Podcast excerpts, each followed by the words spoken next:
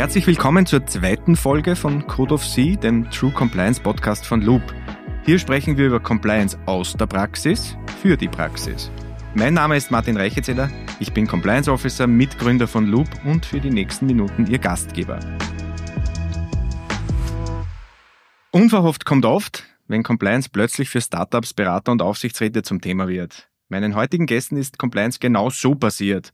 Also egal ob Whistleblowing, Lieferkettensorgfalt, Governance oder Investorenanforderung, Compliance ist plötzlich Teil ihres Aufgabengebiets. Herzlich willkommen, Frau Magister Stefanie Thuiner, Legal One Woman Show bei MyFlexbox und Magister Philipp Summeder, Rechtsanwalt bei Summeder Bichler Wächter Rechtsanwälte und unter anderem Aufsichtsrat bei Müller Drogerie Österreich. Herzlich willkommen. Hallo Martin, danke für die Einladung. Bitte gern. Hallo. Ihr seid ja quasi auch Premierengäste für mich. Also für mich ist es ja keine Premiere mehr, aber es ist für euch eine Premiere. Ihr macht ja heute den ersten Podcast, die erste Podcastaufnahme. Und wer mich kennt, würde jetzt meinen, mich begleitet das Thema Alkohol, was nicht so ganz stimmt, aber zum Lockern, zum Mut machen, werden wir auch heute ein bisschen Alkohol trinken. Also bei meinem ersten Podcast war es der Gin Tonic, beim ersten Podcast von Code of Sea war es der Prosecco. Wir trinken heute ein Glas Weißwein. Das hat der Philipp mitgenommen als Mutmacher. Somit glaube ich, dass wir eine lustige, angeregte und gelockerte Atmosphäre schaffen. Zum Aufwärmen haben wir schon einen Schluck genommen. Wir werden aber auch mit einem Code of Sea Check-In beginnen. Und ich darf euch ersuchen, folgende Sätze, die ich euch jetzt vorlese, kurz und knackig zu vervollständigen. Und dann starten wir noch mit so einer Entweder-Oder. Philipp, ich habe für dich was vorbereitet. Das größte Vorurteil von Compliance ist für mich. Dass nur äh, Personen Compliance äh, beraten, die äh, streng und äh, unflexibel sind. Sehr spannend. Stefanie, Compliance ist eine Chance, weil. Weil man damit zeigen kann, dass man auch Professionalität leben kann. Das ist völlig richtig. Und wie spontan das kommt, ganz großartig. Ist nicht vorbereitet. Entweder oder, Stefanie, erfolgreiche Compliance ist für mich entweder vertrauensbasiert oder kontrollbasiert? Vertrauensbasiert. Mhm. Philipp, bei Compliance, Praxis oder Theorie? Praxis. Praxis. So, bevor wir in das Thema oder auch eure Herausforderungen für die jeweilige Rolle und auch den notwendigen äh, Blick durch die jeweilige Brille sprechen, würde ich ganz gern noch mit euch über ein Thema sprechen, nämlich über das Thema Liebe. Compliance. Liebe auf den ersten Blick oder befindet ihr euch da immer noch in der Aufwärmphase? Stefanie. Na, ich würde mal sagen, ich bin leicht begeisterungsfähig. Das muss man auch sein, wenn man im juristischen Feld arbeitet. Also rückblickend auf meine Karriere. Ähm, ich habe schon monolithische Betonböden beraten, hin zu Scheidungen, Kaufverträge etc. Und da würde ich sagen, man muss sich einfach immer in die Themen reinstürzen. Deswegen gerne Liebe auf den ersten Blick. Hervorragend. Philipp, Liebe auf den ersten Blick oder Aufwärmphase? Also um ehrlich zu sein, war Compliance für mich lang ein wirklicher Albtraum in der Rechtsberatung, weil Compliance äh, bei sehr vielen Unternehmen oder Personen, mit denen ich zu tun gehabt habe, immer Kassen hat. Ähm, Compliance äh, sagt alles, was nicht geht. Unsere Aufgabe oder meine Aufgabe ist oft zu sagen, was geht. Und ähm, dementsprechend habe ich ursprünglich das Thema Compliance äh, total gescheicht, wie man in Oberösterreich sagt. ähm, und auch die Tätigkeit als Rechtsanwalt ist ja oft einmal ein bisschen borderline, sage ich mal. Ähm, aber mittlerweile habe ich mir äh, die Liebe dafür entdeckt, selbst die Compliance zu beraten, weil dann hat man nämlich selber das äh, Regelwerk und das Framework, in dem man sich bewegen kann. Absolut, absolut. Vielen Dank dafür. Jetzt hast du gesagt, äh, insbesondere Berater. Jetzt hast du ja eine unterschiedliche Rolle. Jetzt hast du jetzt eigentlich zwei Brillen oder sagen wir mal zwei Hüte, die du aufhast. Jetzt bist du zum einen Berater für Compliance. Also du bist Rechtsanwalt, aber hast natürlich für dich jetzt entdeckt, Compliance auch zu beraten, was super smart ist. Derjenige oder diejenigen, die dich kennen, wissen, dass bei dir genau dieses Thema Mensch im Mittelpunkt und genau dieses, wir, wir schaffen pragmatische Lösungen im Vordergrund steht. Und da ist nicht das Monster der Compliance im Vordergrund, sondern da geht es darum, Compliance auch mit Leben zu befüllen. Aber jetzt hast du zwei Rollen. Jetzt bist du Berater und jetzt bist du aber zusätzlich auch noch Aufsichtsrat. Das heißt, du bist auch Teil einer Governance. Was ist da die Herausforderung? Äh, wie, wie, würdest du sagen, wo ist, was ist, was ist, wo ist Compliance schwieriger? In der Beratung oder in der Governance, nämlich in, in einer Aufsichtsratsfunktion? Also vorausschicken muss ich ganz kurz, dass ich natürlich nicht inhaltlich Einblicke in meine Tätigkeit als Aufsichtsrat geben kann. Ich habe das schon äh, auch, bei, auch, bei, anderen Unternehmen machen dürfen. Ähm, äh, aber grundsätzlich ist es äh, die, die, Herausforderung, dass meine Rolle als Berater immer war, darauf hinzuweisen, Achtung, Achtung, bist du nicht compliant, hast du möglicherweise ein Haftungsproblem. Und dann war ich plötzlich in der Rolle von demjenigen mit dem Haftungsproblem. Und ähm, wenn äh, so aus Beraterperspektive äh, das so ist, dass man man natürlich einen, einen lässigen Service verkauft, aber für einen persönlich jetzt keine besondere ähm, negative Folge ist, außer dass man gegebenenfalls einen Auftrag nicht kriegt, wenn ein Unternehmen keine Compliance hat, äh, ist in der Funktion des Aufsichtsrats oder Stiftungsvorstand oder ver vergleichbare Tätigkeiten ein nicht compliantes Unternehmen natürlich eine, ein persönliches Risiko. Und ähm, dann kümmert man sich auch aus, sage ich mal, Selbstschutz unter Anführungszeichen darum, dass äh, das passiert, wohl wissend, dass Compliance ein, ein wichtiges Thema für die Organisation ist, aber da kommt dann der Egoismus ein bisschen heraus, mhm. ähm, um eben auch dafür zu sorgen, dass das für einen selbst passt. Mhm, mh. So, Stefanie, ähm, jetzt hast du ja einen bunten Blumenstrauß an, an Themen, wo du schon beratend tätig warst, genannt und erzählt. Und jetzt bist du in einem Startup-Unternehmen. Jetzt bist du in einem Unternehmen, das nicht große Strukturen aufweisen kann. Ähm, wie und wo kommst du mit dem Thema Compliance in Berührung und was bedeutet Compliance eigentlich für deinen Arbeitsalltag? Ich kann mich nämlich erinnern, wo wir uns das erste Mal unterhalten haben, war das Thema Compliance nur so ein, ein, ein, eine, eine ganz kleine Pflanze, die begonnen hat zu wachsen. Jetzt kennen wir uns eine Weile und man hat das Gefühl, dass dem, die, die Pflanze wird ein bisschen größer. Man, sprechen wir noch nicht von einem Busch, aber wir sprechen von einer kleinen Pflanze. Also wie geht's dir jetzt mit dem Thema Compliance im Alltag und wie, wie hast du das Gefühl beeinträchtigt oder wie beschäftigt dich das tagtäglich? Hm, also die Situation ist so, dass ich natürlich erstmalig jetzt ähm, im Startup einen Deep Dive mache in die Compliance. Compliance spielt natürlich für viele von uns schon seit 2018 eine große Rolle, weil die Situation äh, damals war, dass die DSGVO in Kraft getreten ist ähm, und durch Inkrafttreten war natürlich jeder gefordert, einmal zumindest den Datenschutz äh, zu behandeln. Jetzt ähm, im Startup ist es natürlich so, dass wir gefordert sind, Compliance-Regulatorien einzuhalten. Nämlich einerseits, um die Professionalität zu gewährleisten und andererseits natürlich, um Investorenanforderungen äh, zu befriedigen. Nichtsdestotrotz ist Compliance für mich eigentlich äh, mehr oder weniger viel gewinnt. Also wir gewinnen alle durch mhm. die Umsetzung von Compliance. Das ist sehr schön. Das ist total schön zu sagen, durch Compliance gewinnen alle. Das unterschreibe ich da absolut. Man hat jetzt bei beiden das Gefühl, dass Compliance in irgendeiner Form passiert ist. Also das ist, wir haben ja, wenn man Just studiert, ist ja jetzt Compliance keine Tätigkeit oder kein, kein Kurs, bei dem man sich anmeldet und sagt, Compliance passiert oder da, da, da lerne ich was, sondern Compliance ist was, aus meiner Erfahrung, das lernt man durch das tägliche Tun. Und dann fängt man ein bisschen an, abzugrenzen und zu schauen, äh, was ist ein Compliance wirklich? Ähm, wie habt ihr euch auf diese Rolle Compliance oder zumindest auf, die, auf das Themengebiet Compliance vorbereitet? Was sind so, so Geheimrezepte oder wo sind so Erkenntnisquellen oder wo kann man nachlesen, wenn man überhaupt keine Ahnung hat oder überhaupt keine Erfahrung hat in dem, in dem Zusammenhang? Wo geht man hin, wenn man Compliance lernen will oder wenn man etwas über Compliance erfahren will? Grundsätzlich teile ich natürlich die Ausführungen, wonach es auf der Uni nicht passiert, ähm, ist durchaus ein Wettbewerbsvorteil, wenn das nicht jeder automatisch mitkriegt, aber sollte wahrscheinlich mittlerweile auch Eingang finden in zahlreiche Kurse. Ich bin zum Thema Compliance ähm, letztlich, äh, so wie die Steffi schon gesagt hat, eigentlich über das Thema Datenschutz gekommen äh, und muss ja dazu sagen, dass die EU bin überzeugter Europäer, insbesondere für uns Rechtsanwälte, das größte Geschenk ist, was es gibt, weil wir kriegen da jährlich neue Normen, die umgesetzt gehören in Unternehmen und da ist der Bedarf oft hoch. Äh, und sehr viele dieser Dinge haben natürlich mit Regeln zu tun und mit äh, Reglements, äh, die jetzt den operativen Betrieb eines Unternehmens, sagen wir mal, auch bremsen können, wenn sie möglicherweise nicht praxisnah umgesetzt werden. Jetzt schreien wahrscheinlich sehr viele Unternehmerinnen und Unternehmer auf und sagen, um Gottes Willen, die EU im Zusammenhang mit Regelwerken, das kostet uns viel Geld, das kostet uns viel Zeit. Was sind da deine Learnings aus, aus zum Beispiel aus dem Datenschutz? Ja? Weil wenn viele sagen ja, jetzt fängt Compliance an mit dem Hinweisgeberinnen-Schutzgesetz, aber Compliance gibt es schon viel länger. Was ist da dein Learning? Ähm, mein absolutes Learning war es, dass der Zugang, dass das äh, bürokratisch ist und dass das ein Blödsinn ist, unter Anführungszeichen, der falsche ist, sondern ich habe gelernt, insbesondere mit dem Thema Datenschutz, es mich täglich beschäftigt, ähm, dass der Datenschutz eigentlich der Auslöser für Unternehmen war, dass sie sich überhaupt damit Gedanken darüber machen, welche Organisation mhm. sie haben, welche Struktur sie haben, welche Prozesse sie haben. Und Unternehmen, die keine Prozesse haben und die keine Struktur haben, logischerweise Probleme haben. Aber das ist kein Compliance-Problem, sondern das ist ein Organisationsproblem. Ja. was sie alle haben, sie haben alle ein Risiko, weil das ist ja auch ein Irrglaube. Und das ist, glaube ich, das, wo man die Brücke wieder schlagen muss zum Thema Startup, weil sehr viele Unternehmen, ob einer gewissen Größe, oder es ist zumindest der Irrglaube, dass sie denken, man muss Compliance erst ab einer gewissen Größe machen machen. Wenn man Compliance versteht als Risikomanagement oder als Teil des Risikomanagements, dann ist es völlig unerheblich, wie groß das Unternehmen ist. Weil jetzt, wenn Sie keine Strukturen und keine Prozesse haben, die Risiken bleiben ja trotzdem übrig. Sie sind ja sogar noch viel größer, wenn ich keine Prozesse und keine Strukturen habe. Steffi, das, das Thema Datenschutz, das ist ja auch ein klassisches Thema, des Hinweisgeberinnen-Schutzgesetzes, ja, wo man sagt, Compliance, Strukturen aufbauen, Whistleblowing und sonstiges. Was sind sonst Themen oder welche rechtlichen Herausforderungen und Themen, Compliance-Themen würdest du erkennen in kleinen Strukturen oder insbesondere auch jetzt bei Strukturen, wie es ihr es habt in, in, bei MyFlexbox? Was sind da rechtliche oder Compliance-Themen?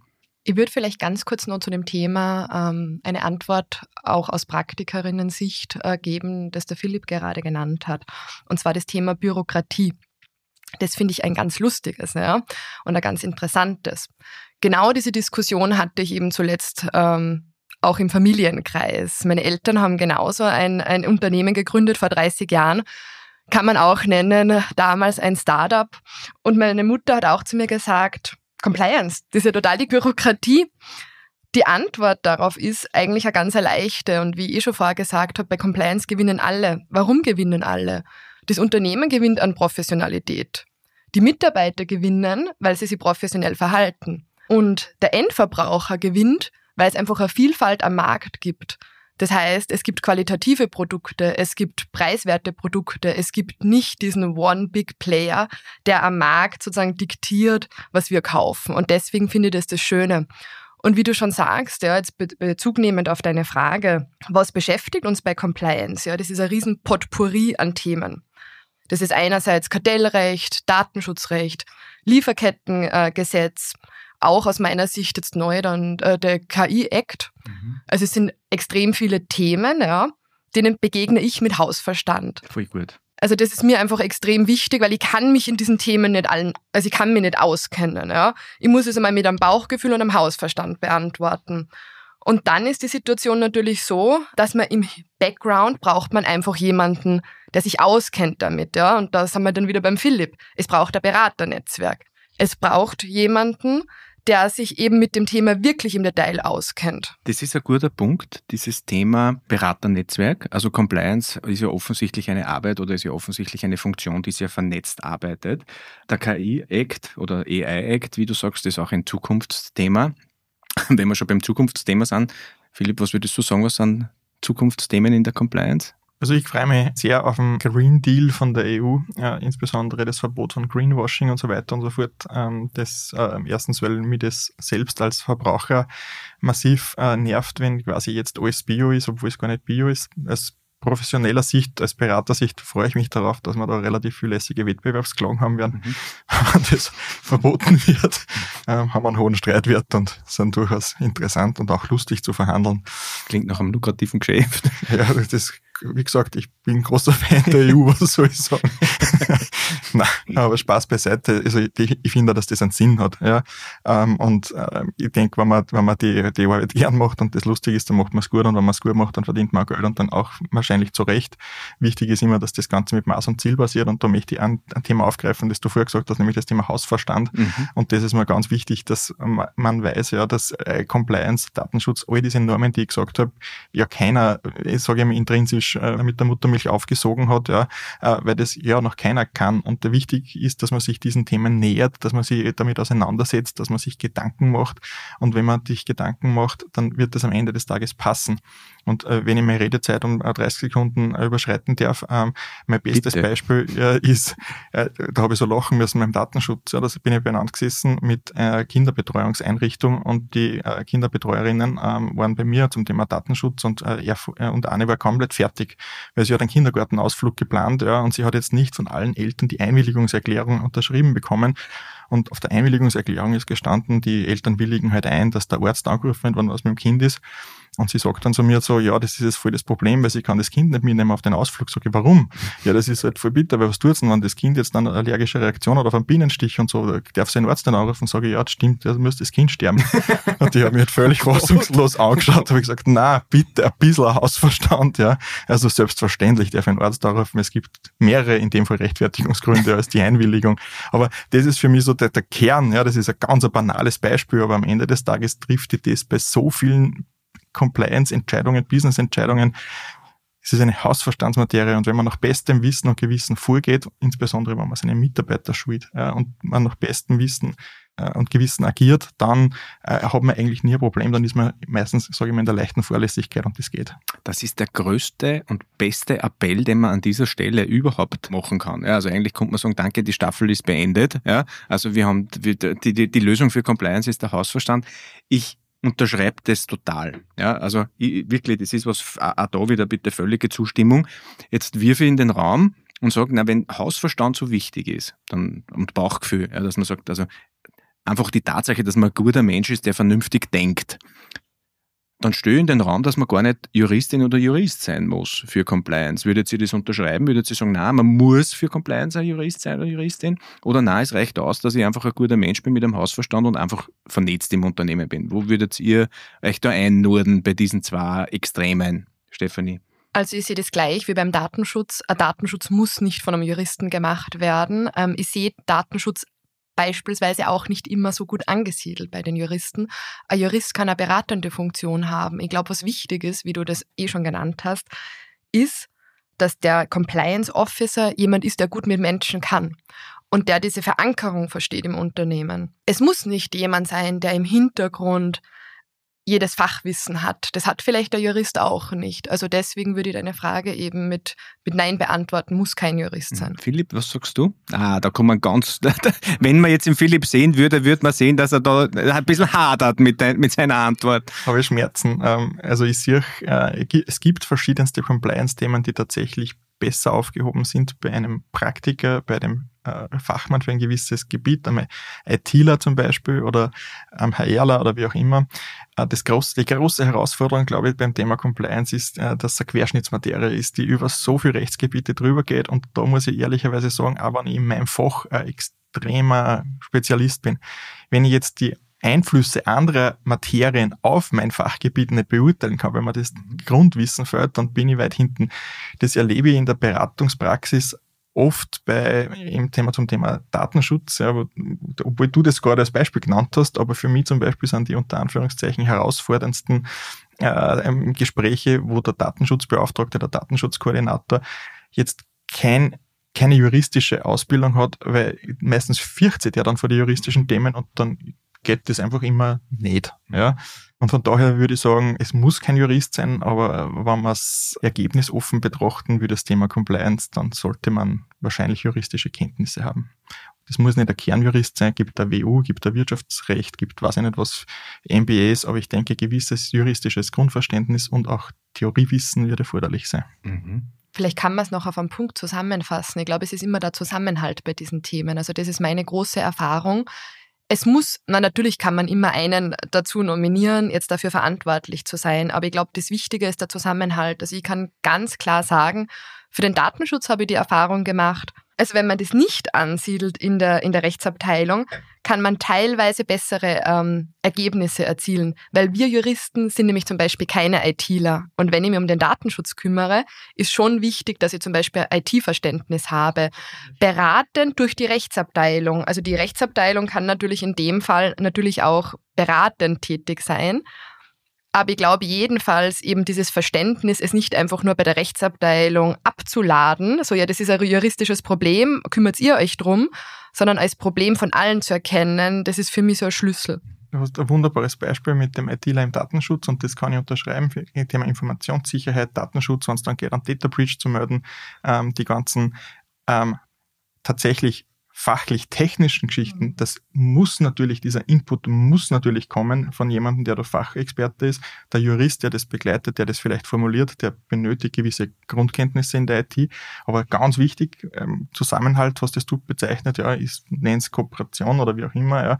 Ähm, äh, die Inputs müssen von woanders kommen. Aber ich sag, ein paar von den Dingen, die ich gesehen habe, die richtig Schmerzen verursacht haben, war so Data Breach Notifications, äh, die jetzt von einem ungeübten Dealer geschickt worden sind an die Behörde. Das hat dann meistens viel Geld gekostet. Ja, das ist gefährliches Halbwissen. Da gebe ich dir recht. Darauf können wir anstoßen. ja, bitte unbedingt. Wobei, ich, das muss ich jetzt ergänzen und sagen, damit nicht sagen will, dass das jedem IT-Dealer fällt, logischerweise, sondern wenn sich einer damit viel auseinandersetzt, dann kann er das natürlich gut machen.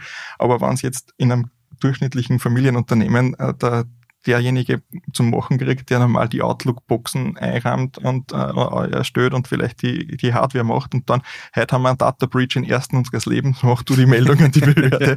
Das ist halt. Nein, das ist gefährlich. Aber wir formen jetzt so ein bisschen den Compliance Officer und die Compliance ja. Officerin für ein Startup, auch für die Beratung. Ja, also wir fangen an mit Hausverstand, Bauchgefühl. Wir gehen hin, dass wir sagen, zumindest der Interesse an der Juristerei ist sicher vom Vorteil. Und jetzt sind wir aber schon dabei, dass wir sagen, es ist eine, eine Schnittstellenfunktion. Es ist eine Funktion, die alleine für sich nicht funktioniert, sondern wo man sagt, da brauche ich tatsächlich Verbündete, ähm, vielleicht auch ein Netzwerk intern und extern. Ähm, wenn ich jetzt den Bogen äh, schlagen darf zum Thema Compliance und Compliance Management System. Ein Compliance Management System besteht, und das ist, das ist üblich, aus diesen drei Grundpfeilern. Das ist die Prävention, das ist das Erkennen und das ist das Reagieren. Ich bin geneigt, das ist der Punkt, weil ich immer so ein bisschen Compliance neu denke, ich bin geneigt, Compliance zu erweitern, das Compliance Management System um das Beziehungsmanagement. Also in meiner Welt gibt es vier Säulen. Ähm, wenn man jetzt diese vier Säulen anschaut, Stefanie, in einem Startup konzentriert man sich da, um Compliance machen zu können, auf eine Grundfunktion? Schafft man alle? Sind alle wichtig? Sagt man, boah, bei mir, wir haben die Struktur nicht im Unternehmen, wir müssen Feier löschen, weil bei uns ist das wichtig, weil der Investor was braucht. Wir müssen Feier löschen, wir müssen Themen machen. Oder schafft man tatsächlich auch Prävention? Also ist, wie, wie ist das in einem Startup? Wie ist das? Worauf sollte sich ein Startup konzentrieren? Wo, wo, wo geht die Reise hin? Zu allen Grundpfeilern der Compliance oder ist es eher ein, wir konzentrieren uns auf eines und das machen wir aber dann gut oder, oder wir schaffen uns da die entsprechenden Strukturen und den Rest holen wir einfach durch Berater? Also ich würde sagen, ich bin da klar Pragmatikerin. Ähm, ich agiere im Unternehmensinteresse, deshalb wäre es aus meiner Sicht fahrlässig, äh, sich nur auf eine Säule zu konzentrieren. Aus meiner Sicht ist einfach wichtig, einmal die Grundsäulen im Unternehmen darzulegen, ja. Da geht es einmal darum, dass ein Grundverständnis, eine Awareness für dieses Thema schaffe. Wie habe ich das gemacht? Mit Schulungen. Die Schulungen kommen aber nicht von mir, weil das bringt in diesem Zusammenhang nichts. Ich bin keine Compliance Officerin. Ja. Jetzt habe ich mir eine Schulung zugekauft.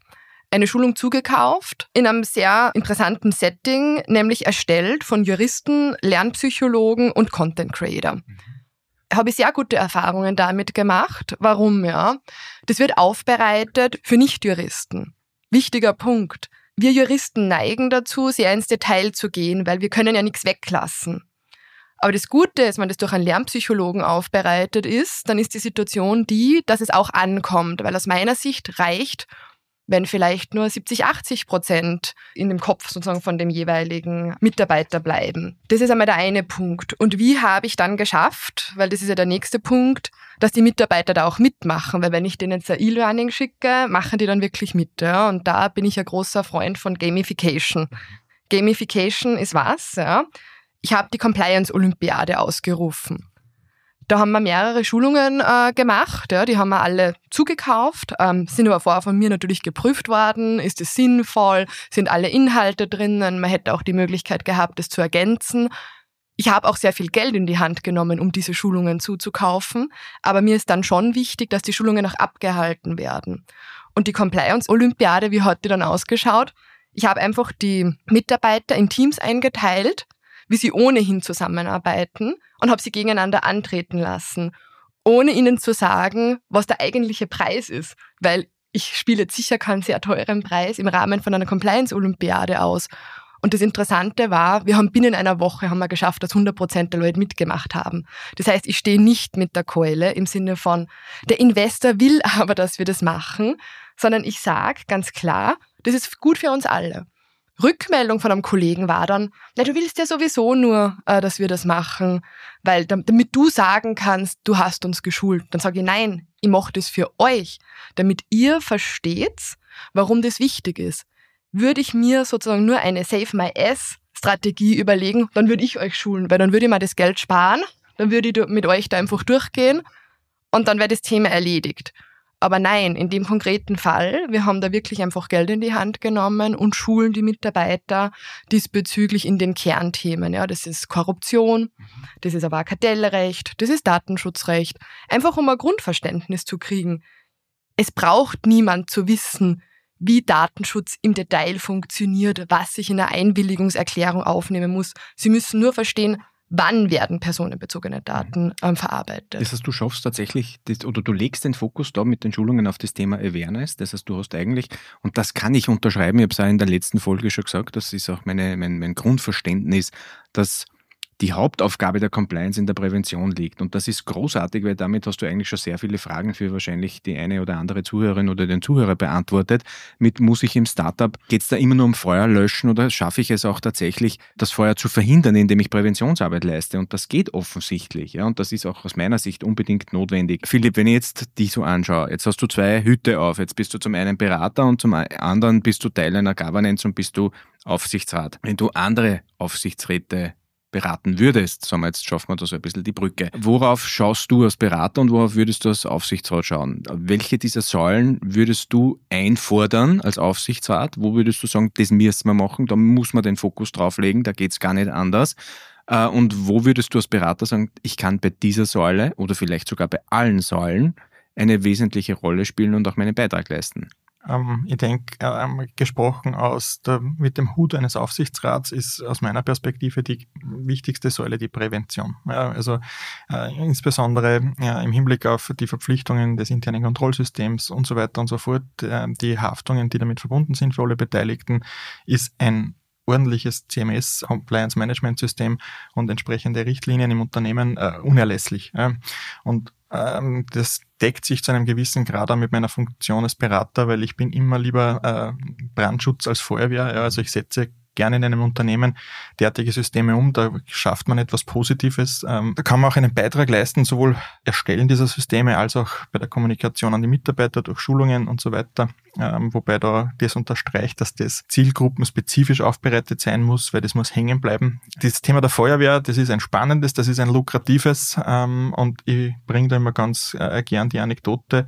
Meine schönsten Akten fangen an mit dem Gespräch mit einem Vorstand oder Geschäftsführer, der zu mir sagt, also ich hätte mir echt nicht gedacht, dass uns das passieren kann. Ähm, das äh, mhm. weiß ich schon immer, das wird mhm. ein guter mhm. Akt. Ja. Das ist natürlich, weil Lernen durch Schmerz ist, Lernen durch Schmerz, Lernen durch Schmerz ist natürlich ein Motivator. Genau. Ja. Da, da ist mir das von der Stefanie viel lieber, dass man motiviert wird, indem man eine ordentliche Schulung kriegt, aber Lernen durch Schmerz, das ist immer noch ein Thema. Und darum sage ich, also das ist jetzt nicht das, was ich schätze, unter Anführungszeichen, sondern ich versuche durch ähm, Schulungstätigkeiten, durch Vortragstätigkeiten die Awareness für dieses Thema zu schaffen.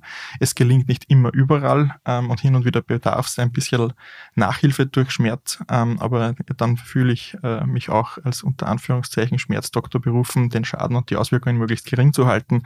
Aber übergreifend betrachtet, was ich jedenfalls vermeiden möchte, ähm, in einer Vorstands- oder Aufsichtsratsfunktion zu sitzen, äh, wo wir durch Schmerz zu lernen haben, äh, weil das am Ende des Tages für sehr viele Beteiligte und auch für die Organisation meist mit Herausforderungen und vielleicht auch negativem Impact verbunden ist.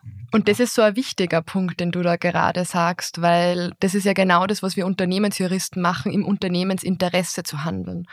Und ich glaube, das ist so die Brücke zwischen Inhouse und extern, dass man da ein gemeinsames Verständnis dafür hat, dass man sagt, okay, Inhouse und der Externe arbeiten am Unternehmensinteresse. Nicht der Berater rechnet dann die Hausdurchsuchung für eine Woche ab, ja, sondern der Berater. Das war gut. ja, also für, für die Bilanz der Kanzlei ist es sicher gut, aber ich glaube, fürs Vertrauen in den Rechtsberater ist es einfach extrem wichtig, dass ich vorab schon eine Info kriege und mich nicht im Nachgang dann mit, an, mit einer Hausdurchsuchung, mit einem Verfahren beschäftigen muss, sondern dass ich dieses Feedback im Vorhinein schon kriege. Und es ist verständlich, dass viele Unternehmen diese Awareness nicht haben. Aber ich glaube, wichtig wäre das Verständnis der Rechtsabteilungen diesbezüglich zu sagen, danke lieber Philipp, du hast uns jetzt echt davor bewahrt, dass wir da ein riesen Verfahren haben. In der Zeit, wo wir das Verfahren haben, können wir uns nicht um den Unternehmenserfolg kümmern, weil wir müssen jemanden abstellen, der sich um diese Sachen kümmert. In der Zeit können wir nicht wachsen. Also eigentlich würde man da dann on top aus meiner Sicht dann noch bezahlen müssen, ja. Das finde ich einen wichtigen Punkt. Da habe ich jetzt tatsächlich eine Ergänzung. Und zwar, jetzt hat ja nicht jedes Unternehmen oder jedes Startup eine Stefanie, die sehr innovativ ist und die äh, Compliance-Olympiade macht und die es auch schafft, in einem Startup-Unternehmen plötzlich alle Grundpfeiler der Compliance umzusetzen, sondern es gibt Unternehmen, die schaffen das nicht, ja, weil sie keine Juristen haben, keine Juristin, keine Juristen, ähm, die schaffen es nicht, weil sie keine, keine Leute finden oder die Ressourcen nicht bereitstellen können oder auch nicht wollen. Wie schaut das aus? Kann ich Compliance auslagern? Also kann ich sagen, ich mache jetzt Compliance as a Service. Ich zwinker jetzt tatsächlich ein bisschen, weil ich weiß, dass es geht. Aber ich würde tatsächlich von euch wissen, wie seht ihr das? Compliance auslagern, weil, und vielleicht muss ich diesen Beisatz nur sagen, Compliance ist natürlich kulturstiftend und kulturfördernd. Wenn ich jetzt nicht Teil einer Unternehmenskultur bin, weil ich gar nicht dort arbeite, kann ich dann Teil oder kann ich die, die, die Compliance, kann ich als externer Compliance Officer, als externe Compliance Officerin die Compliance im Unternehmen und auch die Unternehmenskultur nachhaltig und effektiv, effizient mitgestalten und positiv darauf einwirken. Das würde ich jetzt einfach einmal aufgrund dessen, weil wir gerade so, so nett plaudern, auf den Tisch legen und fragen, Compliance as a Service, Zukunftsmodell, ja oder nein? Philipp hole ein bisschen aus. Ähm, aus meiner Perspektive natürlich äh, ist auch etwas, äh, was tatsächlich am Markt äh, nachgefragt wird ohne Ende. Aber ich möchte anfangen mit dem Grundverständnis zwischen extern und intern. Gerade wenn man ein Unternehmen lange betreut und nicht jetzt inzidentmäßig zugerufen wird, weil über sieben Empfehlungen irgendeiner Zeit hat und die Handynummer gefunden hat, ja, sondern wenn man Unternehmen lange betreut, ist es mein Selbstverständnis, und da gebe ich der Steffi recht, dass es die Pflicht ist, das Unternehmen auf gewisse Dinge hinzuweisen. Und ähm, da verstehe ich das gerade äh, bei Unternehmen, die eine Rechtsabteilung haben, äh, ist es meistens so, dass die internen und die externen, wenn sie sich äh, gut austauschen, eh ein Team bilden. Ja. Unternehmen, das keine interne Rechtsabteilung hat, ähm, da bildet das Rechtsteam oder das Compliance-Team meistens der externe Berater dann mit internen Beauftragten, die aus, meistens aus der HR oder aus der IT kommen da ist ganz wichtig, dass sie zusammenarbeiten und äh, die Services, die der Externe leisten kann, das ist Compliance as a Service, Datenschutz as a Service, whatsoever. Hauptsache, ähm, man ist am Ball und man wird über Neuigkeiten informiert, weil das ist ja das meiste, größte Problem, was die Unternehmen haben, dass sozusagen irgendwann einmal was umsetzen, dann ist das Projekt Datenschutz im Jahr 2018 abgeschlossen und wir sind im Jahr 2023 und es ist nichts mehr passiert. Ja. Aber das passiert. Also das geht, ich glaube, dass das sehr vielen Unternehmen so geht. Genau, und darum ist das ganz wichtig, dass man das auslagert. Und aus meiner Perspektive, und ich kriege ja viel, extrem viele negative Rückmeldungen zu as-a-Service-Produkten, ja, und das geht immer dahingehend, dass es, dass es halt auch Berater gibt, die quasi für die dauerhafte Dienstleistung, für das Bereitstehen, für das zur Verfügung stehen, de facto nichts verrechnen aber dann ein Stundensatz, wenn was zum Tun ist. Und halt dann die Unternehmen gewöhnen, Ende nie, da müssen wir auditieren und da müssen wir das machen und da müssen wir jenes und da braucht es das neue Muster, das kostet X. Ja. Ähm, und das ist halt... Wer äh, kennt's nicht? Das ist, das ist aus meiner Perspektive natürlich ein absoluter Verkaufs-No-Show, äh, äh, Showstopper, äh, ja, Showstopper ja. Ähm, sondern ich sehe das halt so, dass tatsächlich das, die Dienstleistung, die, die ist was wert, die, die kann man in Anspruch nehmen, die kostet X pro Monat und dafür habe ich die Sicherheit, mhm. dass ich die, die und die Leistung kriege, laufend. Und informiert wird, wenn sie was tut.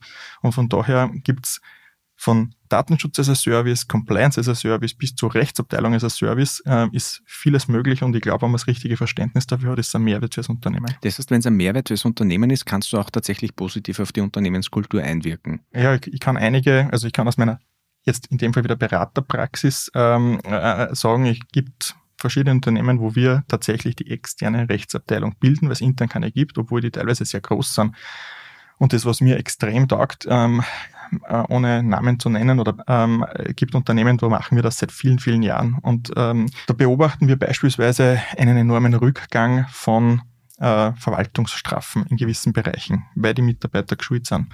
Und äh, weil du immer sagst, Wertschätzung, Kommunikation und die Mitarbeiter und der Zusammenhalt für mich einer der wesentlichen Indikatoren äh, für Unternehmen ähm, und den Umgang mit den Mitarbeitern ist beispielsweise die Anzahl der Kündigungsanfechtungen und die Anzahl der Arbeitsgerichtsprozesse.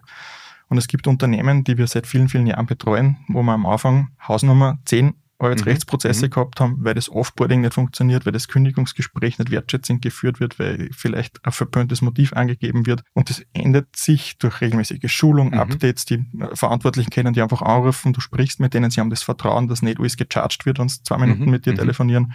Und du gibst denen einen Tipp für das, für das Beendigungsgespräch, er führt das Beendigungsgespräch und es endet im Einvernehmen mit einvernehmlicher Auflösung.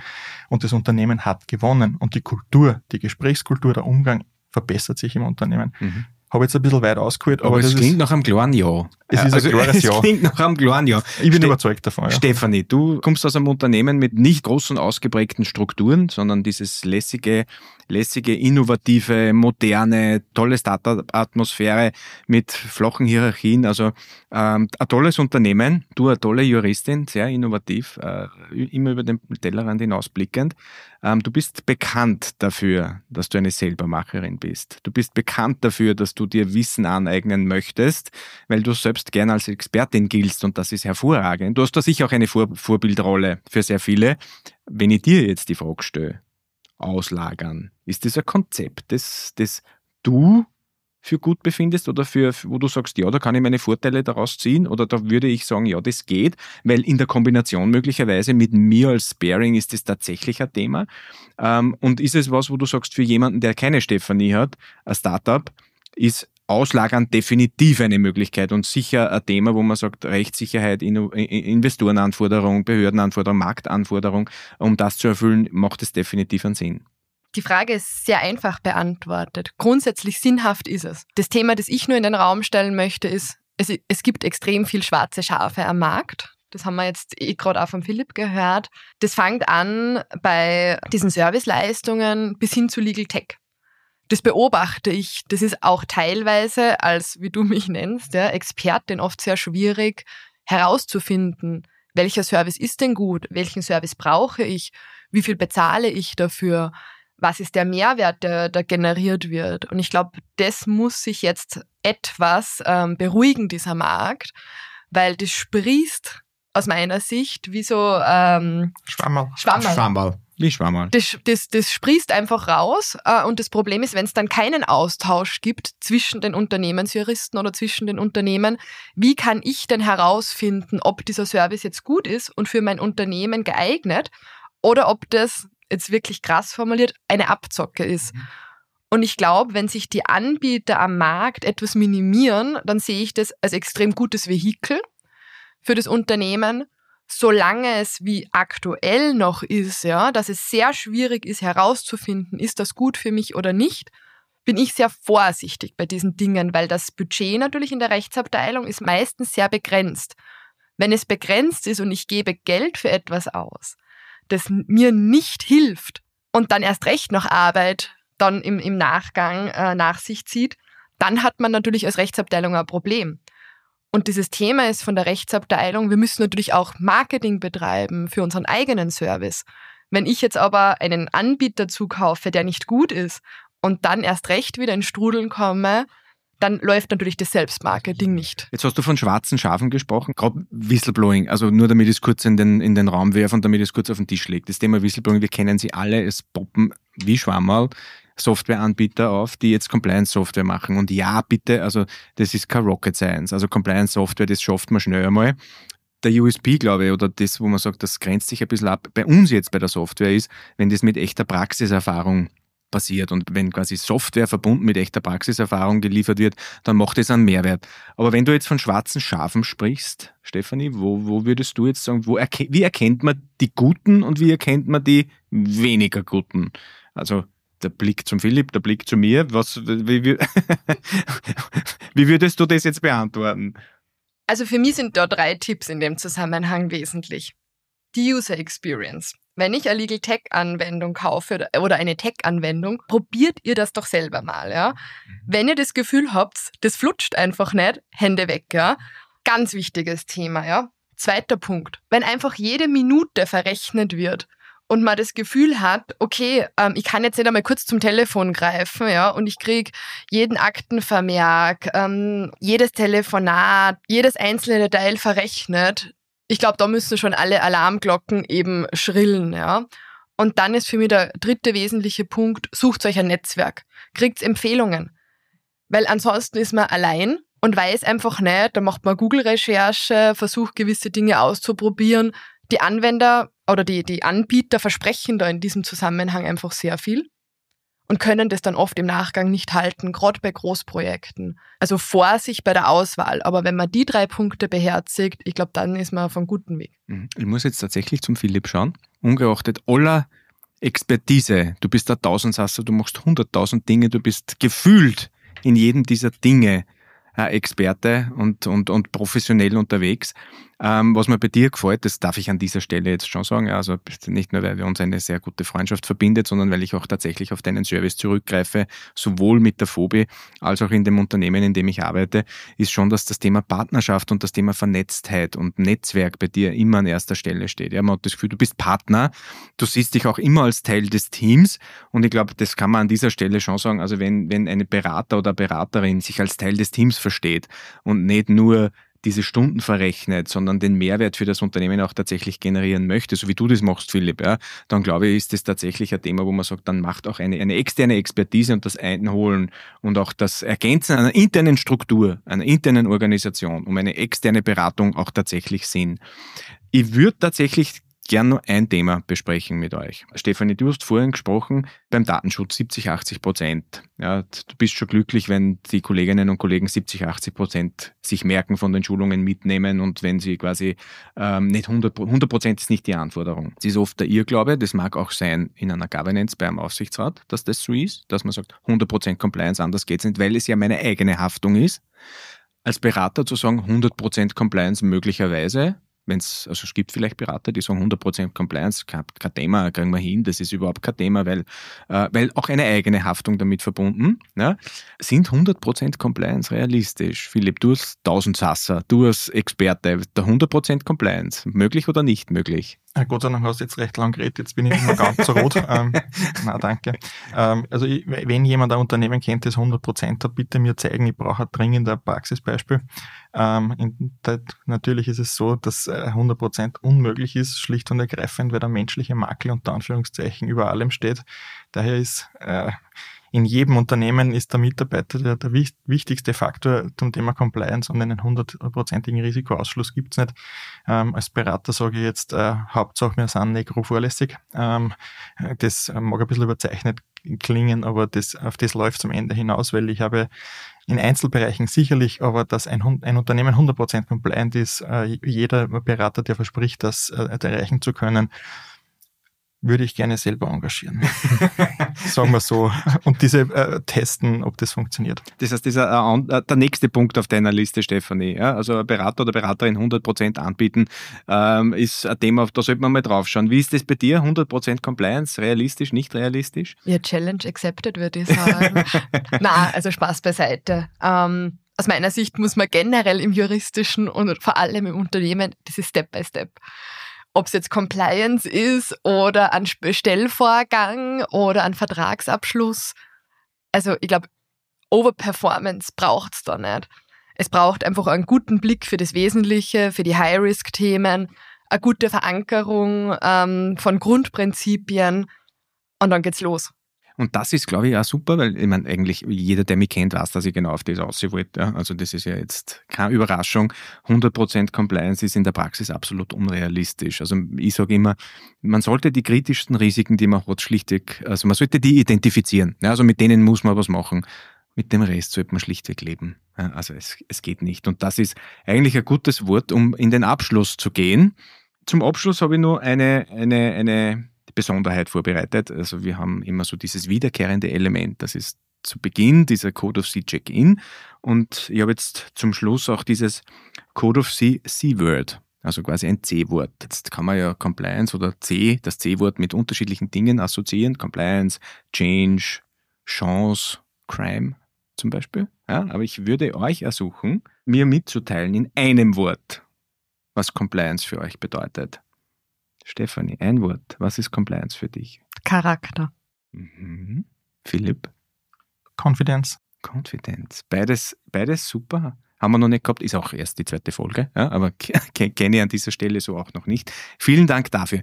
Es war mir ein Volksfest. Vielen Dank, dass ihr euch traut habt, mit mir diese Reise zu beginnen und diese Reise mit mir durchzuführen. Ja, also ich hoffe, es hat euch Spaß gemacht. Erster Podcast, das war bei beiden fix nicht der letzte. Vielen Dank. Also aus meiner Sicht, ich nehme mit, Compliance für ein Startup, natürlich ein Thema, weil jedes Unternehmen unabhängig von der Größe Risiken hat, losgelöst davon, ob es Strukturen hat oder nicht. Noch viel blöder, wenn es keine Strukturen hat, weil dann sind die Risiken nur viel größer. Compliance für einen Aufsichtsrat natürlich notwendig, weil Teil auch der eigenen Haftung.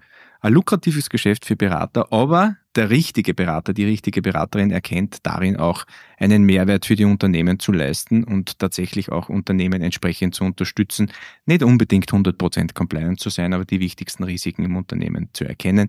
Beide Compliance Officer Compliance Officerin, Juristin, Jurist oder auch nicht Jurist oder nicht Juristin, wenn man die Verantwortung im Unternehmen übernimmt oder wenn man die Verantwortung für das Unternehmen übernimmt, dann ist das ein wesentlicher Beitrag für die Kultur im Unternehmen.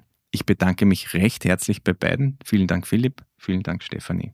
Danke dir. Ebenso danke und wir hören uns. Wir hören uns, wir sehen uns und an dieser Stelle darf ich nur sagen, bleibt ein guter Mensch, stay compliant, ihr Martin Reichezähler. Dieser Podcast wurde produziert von WePodit.